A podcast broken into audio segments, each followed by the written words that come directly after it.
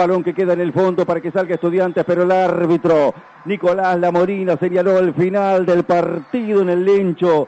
Claramente los futbolistas de Banfield nos muestran signos de un enorme agotamiento después del esfuerzo que significó la búsqueda del empate que consiguió finalmente con ese tiro libre de Jesús Dátolo y una gran complicidad de Mariano Andújar que no pudo contener la pelota, se le metió entre las piernas.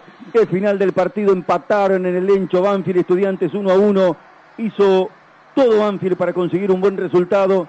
Lamentablemente la desventaja tan prematura a los 14 segundos le complicó el panorama y además la complicación propia de la falta de eficacia, que se pudo romper con un error del arquero de estudiantes, porque si no tampoco lo hubiera podido conseguir habiendo creado las situaciones.